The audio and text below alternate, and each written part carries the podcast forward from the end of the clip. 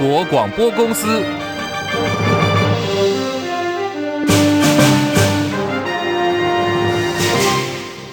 大家好，欢迎收听中广新闻，我是黄丽凤。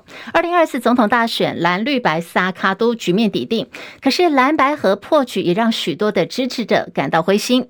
柯文哲连日来在好几个机构的最新民调当中都落居第三，彰化县议会更传出了民众党籍议员退党，成军才一个月的议会党团灭团。柯文哲出面信心喊话，他认为这只是一个震荡期，民众党会重新整队再出发。就是这样的哦。这只是一个震荡期的，重新整队。这个我我对我们的，我我还是对这场选举还是很有信心的，因为能够得到社会哈主流的支持，还是还是一个保障。但是过程当中会纷纷扰扰，所以需要重新整队。整队完，等到大家沉淀完以后，重新整队。其实昨天的捐款呢，就是给我们一个很大的信心。这表示还是有很多人对我们有期望。那新议员呃，原本是民众党都纷纷退党，是退党原因是因为蓝白河破局吗？应该是原因之一吧，不然也没有其他理由。好，柯文哲坦言哦，蓝白合破局呢，确实是这一次在彰化所发生，民众党县议会党团灭团，而且呢，议员们纷纷退党的原因。他也被追问说，如何来看待现在的民调黄金交叉，支持度现在落居到第三了。柯文哲说，包括了黄国昌在线上直播发起了募款，还有支持者的蜂拥捐款，让他又看到信心。至于震荡期到底要多久的时间才能够恢复，柯文哲说，大概要两个礼拜左右吧。不过，现在柯文哲也碰到了尴尬的局面。这是在昨天晚间，好，星光公主吴欣盈成为了柯文哲的副手。昨天晚间，两个人一块出席工商企业联合会三十周年庆的晚会活动。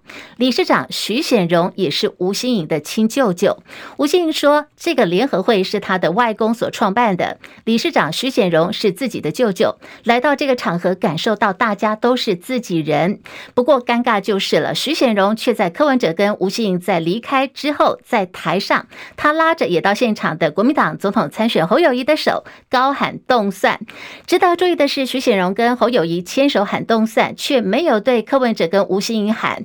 主持人要柯银佩喊口号的时候，两个人也都挥手示意说不用不用哦。那么外界就很好奇说，现在吴欣颖家族对吴欣颖参选的态度。对此，柯文哲近半在今天回应说，徐显荣理事长是政通人和的意见领袖，在候选的面前总不会喊出不好听的话，所以呢，也说柯文哲是用平常心来看待的。徐贤荣自己也接受了依萍新闻网的独家专访，他说他自己呢是看到了新闻才知道侄女。吴信要当柯文哲的副手，当然很惊讶了。他说，吴信并没有事先征询家族的意见，一切呢都是他自己做的决定。徐雄也坦言说自己跟柯文哲没有私交，不太熟，只有柯文哲还是台北市长的时候曾经有过交流。吴信加入民众党也不是家族牵线，跟长辈们没有关系。工联会昨天晚间没有邀请民进党的总统参选赖清德。媒体观察，对于侯友谊还有柯文哲这两组的参选人，似乎是。比较友善、比较厚爱的，其中还特别呢厚爱了侯友谊，不仅台上喊动算的时间比较久，另外呢也让侯友谊可以逐桌的去敬酒拉票的意味浓厚。被问到说是否是比较支持侯友谊，家族是否会帮吴欣颖拉票，徐雄坦言说他自己呢是跟侯友谊比较熟的。他说台湾是一个很民主、开放的社会，一个家庭老实说支持谁都很难讲，就让大家自己去判断来做决定。好，另外来看的是，在这个金华城的争议方面，民进党立委参选台北市议员许淑华质疑说，柯文哲在台北市长任内给予金华城改建案史上最高百分之八百四十的容积率，形同送给财团四百亿元的大红包，喊话台北市长蒋万应该把这个案子移送给政风还有检调调查。对此，柯办今天有最新的回应，来听的是戴宇文的说法。我想这个都是经过都委会哈去做审查，当然也有外部委。员啊，然后也有这个公开的会议记录可以调查，我想一切都是符合公平公正哈，都是符合公开透明的原则。那如果议员有任何的意见，他可以来告发嘛？不要选举到了就在含沙射影。好，威晶集团也最新回应说，一切都是依法办理。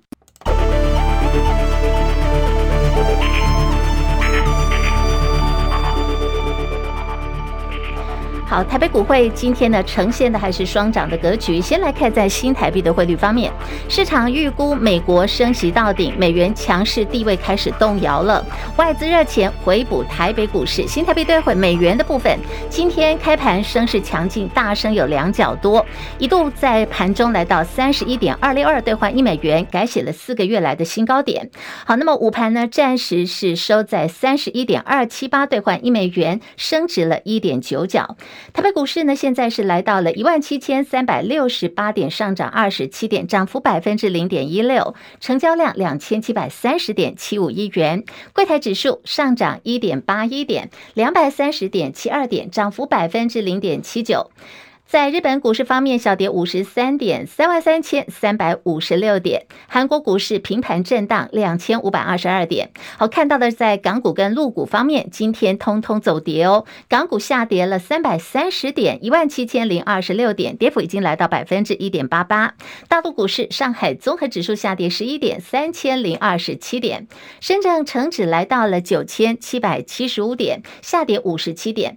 两地的股市呢，跌幅分别是零点三。三还有零点五七，印度股市上涨四百零二点，六万六千五百七十六点，涨幅已经来到了百分之零点六一。国际汇价方面，欧元兑换美元一点一零零四，美元兑换日元来到了一百四十七点零一，一美元兑换七点一七三人民币。黄金价格最新报价每盎司两千零四十八美元。以上是最新的财经资讯。好，我们来关注又有新的这个 AI 对话机器人出来了，它的名字叫做 Q。英文字母的 Q，美国电商亚马逊在今天推出了 AI 对话机器人 Q，可以协助公司的员工来完成日常的任务，来做的大部分都是一些 routine 的工作内容，来正式挑战的就是微软。还有 Google 人工智慧 AI 对话机器人，在去年十一月开始，因为 ChatGPT 的爆红，那么各方呢陆陆续续就进入到这个市场。根据亚马逊官网说，Q 主要的功能之一是协助开发人员来解决问题，比如说要拟定一些草案啦、编写程式、提供建议等等。至于它的价格方面哦，企业用户每个人每个月大概是二十美金左右，针对开发人员所设计的附加功能版本，则是二十五美元。跟跟其他类似软体相比是比较便宜一点的。会冲击到台积电吗？这是德国政府预算，因为挪用争议被德国法院判决违宪。由于这笔钱包含对于台积电还有英特尔在德国设厂的补助款，现在半导体业界方面开始担心哦，相关的补助会不会跳票？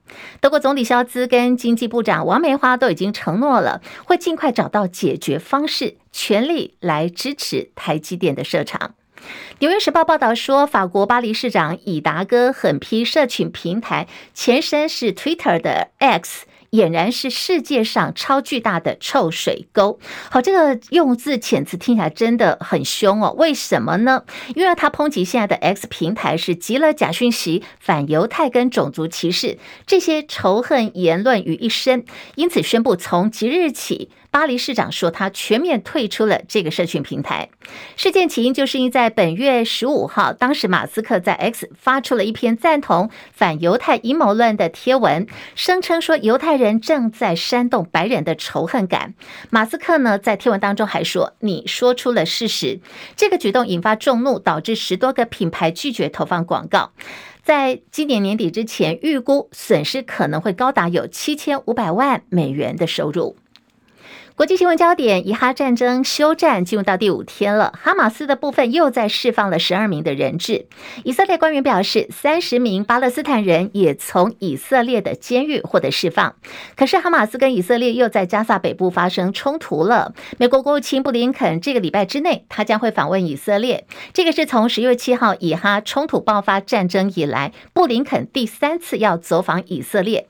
他说他会呼吁以色列让巴勒斯坦能够独立建建国惊爆中毒送医，这是乌克兰的军方发言人证实，军事情报头目布达诺夫的妻子重金属中毒，现在已经送医在住院治疗当中了。从俄乌战争开打以来，布达诺夫一直呢都是被俄罗斯当局视为眼中钉，曾经多次遭到暗杀。如果说这次的事情证实又是被蓄意下毒的话，那么这将会是长达二十一个月俄乌战争开打以来针对乌克兰高层家庭成员最严重的一个攻击。sí 另外是俄乌战争也导致了许多乌克兰民众逃往国外避难。有一名乌克兰籍的男子，他的名字叫做瓦列里，带着太太还有十三岁的儿子，一家三口哦，驾驶帆船到了这个台湾海峡。在台湾海峡当中，他发现哦，哎，好像是他们的这个方向舵有故障的情形，因此申请进入台中港。一开始海巡人员以为是要来台湾寻求避难的，结果经过查证发现，他们只是要进来台湾的台中港来修理他们的方向舵，现在靠泊在无期渔港维修，因为总共有七天的停留期限快到期了，帆船还没有修好。现在移民署呢也提供协助，说要以急难救助的方式来帮他们延长签证的时间，可以延长在台湾停留时间一个月，让这个来自于乌克兰的一家人能够安心在台湾修复船只，未来也能够继续的航行。好，现在时间来到了下。午的一点十二分。我们马上来关注的就是主计总处呢公布最新的经济预测，今年的全年经济成长率下修到百分之一点四二，连一点五都保不住哦，数字真的不太好看哦，升高了大家的焦虑感。景气这么差，有没有解方？连线资深财经记者张佳琪来了解。佳琪上线了吗？是立凤午安。好，GDP 下修创了十四年来的新低点，也是自金融海啸以来台湾最差的景气表现。佳琪怎么观察呢？是这一次的 GDP 的表现确实修正的幅度比较大一点哦。其实很重要原因是因为在今年的出口表现真的是不太理想。那投资的方面呢，其实也没有预期来得好。等于出口跟投资这两大引都比上一次主机总处在做预测时往下修的蛮多的。加上呢，设备进口也下滑。那么进口的设备是设备进口未来就会成为出口的动能哦。所以呃，设备进口的同步下滑也意味着这个。出口动能还是比较疲软一点，所以整体来看，其实这一次 GDP 哦比较好的只有一个，就是民间消费，这是高于主机总处八月做预测时的情况的。所以整体同整来看，在外需的动能比较弱一点的情形之下，这一次修正的幅度比较大，下修零点一九个百分点到百分之一点四二，是十四年来的新低。那这次同整来看呢，其实呃在整体的内需的部分，呃毫无意外成为今年支撑。经济经济的非常重要的一个支柱哦，但出口的表现呢，目前看起来，呃，在财政部方面的预测是十二月还是有可能好转的，因此虽然说目前来看，呃，预测值比较差，不过由于出口从十二月开始有好转的迹象，因此呢，对于明年出口展望，现在各个研究机构以及在财政方面的展望是比较正向的，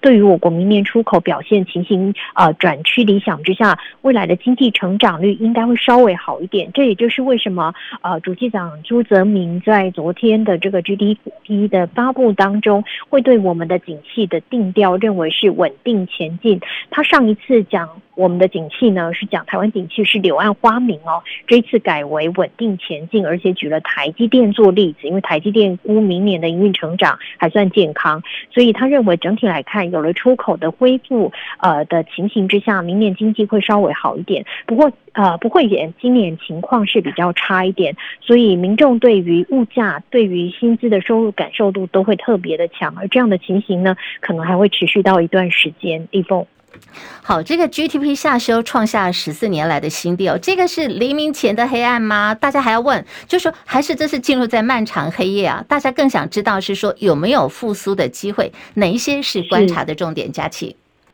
是，如果我就这个台金院的营业气候测验点来观察，目前大概是呃两持平一下滑。那台金院对景气的动的这个最新的定调，在最近才刚刚定调是内温外冷，但是内温呢会持续，外冷会渐渐的改善。所以台金电台金院方面的研究认为说，明年的情况景气发展会比现在更为乐观一点。那其他研究机构大致上维持这样的步调。如果就民间研究机构这样看，那主总处目前的概估，明年的经济成长率是呃往上往前进一步做一个上调的情形，认为说明年 GDP 会到百分之三点三五，略微的上调，所以代表目前比较低迷的情况可能渐渐有机会改善。那我们就来看一下主机长朱泽明预测的稳定前进到底明年会不会发生？如果说通膨可以压力比较趋缓之下，明年没有通膨的这个障碍的这个这个束缚之下，很可能有机会明年经济是会比今年好的。李峰，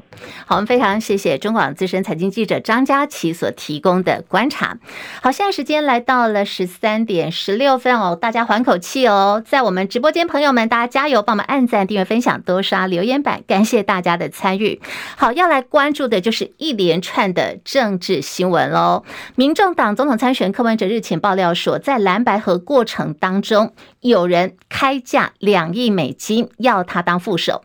这个话说出来之后呢，引发了哗然。律师黄帝颖在今天宣布，两亿元美金的说法，这是搓搜银牙汤哦，搓原子汤，涉犯了十年重罪。所以他今天中午已经陪着民众党的党员陈延长，也就是大家所说的四八六先生，到了北检区。具状告发，黄帝也呼吁说喊价就构成犯罪了，要求点名柯文哲必须要站出来供出犯罪者。而开办犯人陈志汉昨天还具体说，相关消息是从国民党方面过来的，因此呢，现在蓝白都应该讲清楚，柯文哲跟国民党总统参选侯友谊都有义务来举发犯罪，配合减调查查贿选。国民党总统参选侯友谊跟副手赵少康昨天呢是一块儿接受了 TVBS 战情室的专访。侯友谊在这个专访当中透露说，他这几天呢都一直在打电话给郭台铭，还是很期待能够同心协力。其实郭台铭，我几乎这几天嗯都有天天打电话给他，是因为其实他的爸爸是警察，也是我们以前的老长官了，彼此之间虽然不是很熟，但都了解警察的子女的辛苦。啊，平常他碰到我的时候，都会叫我胡叔叔。哎，我实在是不敢当啊，所以我很期待说，我们大家还是同心齐力，共同携手合作，为中华民国。是，所以我会不断的去透过任何联系的方式，希望大家一起比咱台湾为中华民国拍表嘛。持续不断的联络红海创办人郭台铭，希望可以整合也团结所有可以团结的力量。对此呢，柯文哲方面其实他也不断的在跟呃郭台铭保持联系嘛。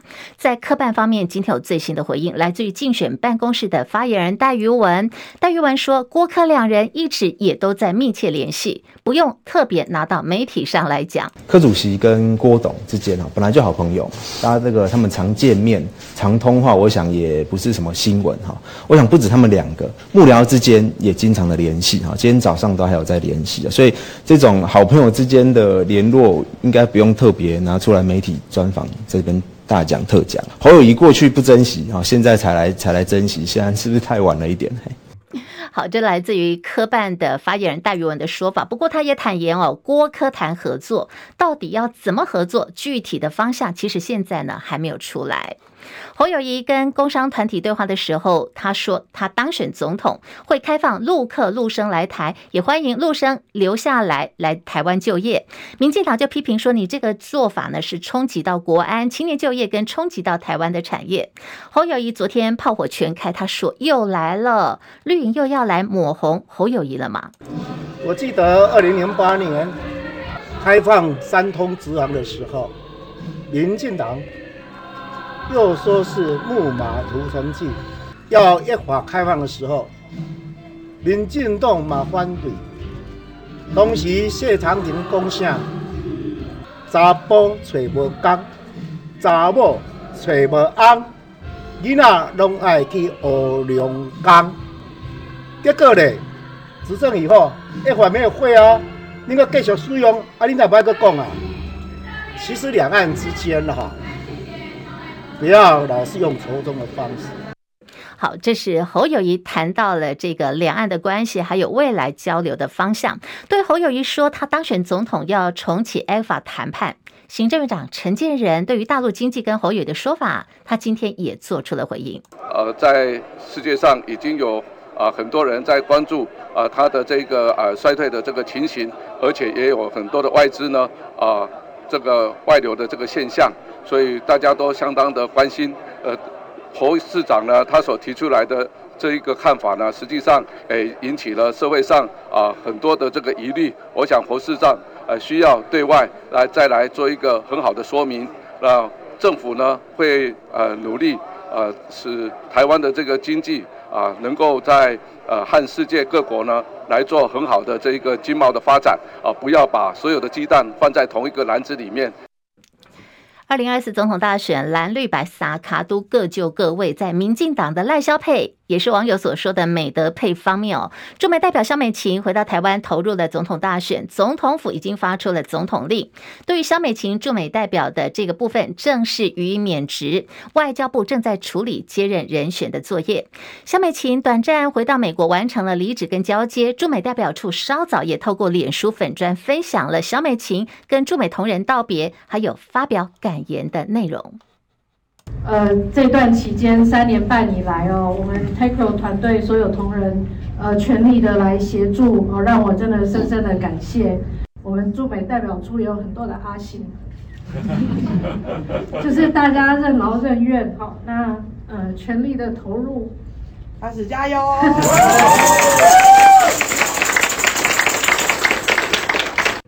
好，现在萧美琴呢人正在坐飞机要飞回台湾的路上，那预定在今天晚间就会抵达台北，也把呢已经取得检疫文件，他有四只猫哦，通通带回台湾了，正式投入总统大选。谁会来接萧美琴的位子呢？根据联合新闻网的报道说，有消息人士透露，这次呢，呃，驻美代表人选会有两大考量，第一个是美中关系趋缓，所以这个人不能够去惊动中国大陆；另外就是二零二四总统大选快到了，接的人或。或许只是一个过渡期的选择，所以会以事务官优先。现在已经锁定人选，是以具有驻欧洲的经历，年资超过三十年。外交部说，现在还在讨论当中，确定之后就会对外来做公布。昔日的同志现在成陌路了吗？这是一个场面，一个画面，昨天被媒体捕捉到的，有关于林长佐跟黄国昌，无党籍立委。林长佐跟前立委黄国昌两个人以前呢是时代力量的战友，可是林长佐日前宣布加入了民进党，被稍早加入民众党列名不分区立委安全名单的昔日战友黄国昌质疑，而林长佐也直言说，他也蛮难以理解黄国昌为什么会加入民众党。黄国昌昨天在立法院说，他没有办法理解为什么林长佐要去参加一个过去许多运动所开出的承诺都跳票的政党。巧合的是，黄国昌。接接受媒体访问的时候，林长佐刚好路过，有点尴尬。那么，民进党高层也透露说，林长佐曾经私下表达，他要等待这个绿营的不分区名单确定之后再加入民进党，强调自己入党别无所求。好，这个说法对照黄国昌加入民众党名列不分区的安全名单，就形成了强烈的对比。在日前流传一些呃，这个长相呢类似行政院副院长郑文灿呃，跟着一名女子到呃旅馆饭店去开房间的这个影像的片段，经过刑事局比对之后，认为影像有很高几率是深度的伪造影片。不过呢。这个警方还是没有对外发布结果。那么，立委王鸿薇就质疑说，刑事局是不敢帮行政院副院长来背书。刑事局一项软体没有办法判断深伪的可能，另外一个软体呢，才是判定有百分之六十的这个伪造。对此，郑文灿有他的说法哦。那现在我们先来听听王鸿薇是怎么来看这个事情的。我觉得郑文灿呢，事实上不但曲解，而且已经到了硬凹的程度。因为呃，中正一分局啊，它是呃发布呃新闻稿，非常明确的告诉大家，这个影片呢是呃没有办法确定它有升伪的可能。其实就告诉大家了，他没有办法确定这个影片是假的，会经过变造哈。那。事实上，就是已经非常客气的告诉你，这个影片至少在他们来讲的话，他不能说它是假的，就是真的，不就是吗？然后你今天郑文灿竟然去硬凹说其中一个什么六十一点五，但是他就是没有达到那个标准呢。那我认为呢，郑文灿现在就是呃，他采取的就是死不认账的一个态度，反正他脸皮厚，然后呃，死不认账。对此，郑文灿回应说，他已经多次声明了，这个开房影片的影中人不是他，希望这个司法单位可以追查变造的影像究竟从何而来，来厘清真相。一起官司哦，跟呃国片的知名导演魏德圣有关。曾经执导国片《赛德克巴莱》《海角七号》的知名导演魏德圣，先前他签下了一张哦，本票的金额有四千五百万元，遭到中影董事长郭台强申请强制执行，要求查扣魏德圣的薪资跟报酬。但是魏德圣认为自己呢是被仙人跳被设局了，对郭台铭。郭台，抱歉，郭台强提起了诈欺告诉。台北地检署继传唤了魏德圣出庭之后，今天呢是传唤了郭台强来厘清案情。对被控诈欺，郭台强有他的说法。因为当初讲好说，我们发行特别股，就是说你这个影片赚钱，你才能分红嘛。我知道这很正常的事情。你当股东的话，没有赚钱怎么分红啊？所以这个我觉得这个他不知道感恩媳福。当初啊，他拍这个塞塞勒格巴莱的话，到处欠债啊。我们当时也为了说这个这个题目还不错，就是来来帮助他解这个问题。我觉得可能大家不理解哈，其实影视行业是蛮艰苦的。因为他比如说票房有八亿的话哈，那事实上他要跟那个戏院拆账，所以八亿等于说有四亿要分给戏院，另外还有行销的成本，所以我们当时投了五亿多，结果后来亏损两亿多，就是因为你实际上票房收入你只能拿了一半，啊，另外一半是戏院拿去，另外还有广告请教的费用，所以事实上这个片到后来，可能一方面是他大头病嘛，本来是一集的电影，他后来变成拍了两集啊，所以花了很多钱了，所以事实上。这个是不赚钱的，市场亏损两亿多，这是一个中影公司的这个现在账上都很清楚。好，这是中影公司跟这个我们的国片名导演呃赛德克巴莱，还有《海角七号》导演的魏德胜，现在双方撕破脸，各说各话。魏德胜呢反控说他是被设局的，影片的权利被抢走，做了白宫。只问说到底有钱人的世界是怎么了？大家常常坐飞机嘛，你知道吗？飞机其实没有很干净哈，即便说呃，这个清洁人员很努力的打扫，飞机到底有多脏呢？来看的是来自于南韩疾病管理厅，在今年的七月三十一号到十一月十四号，将近有两三个月时间，针对了将近有五百架。总数呢是四百九十三架抵达仁川机场的国际线直飞的航班来进行一些这个病原菌的检查，结果发现有会导致食物中毒的霍乱弧菌跟十种的肠杆菌，哇，五十八架被验出，这个比例相当高，将近有五分之一。好，现在这个部分也提醒大家坐飞机要小心了。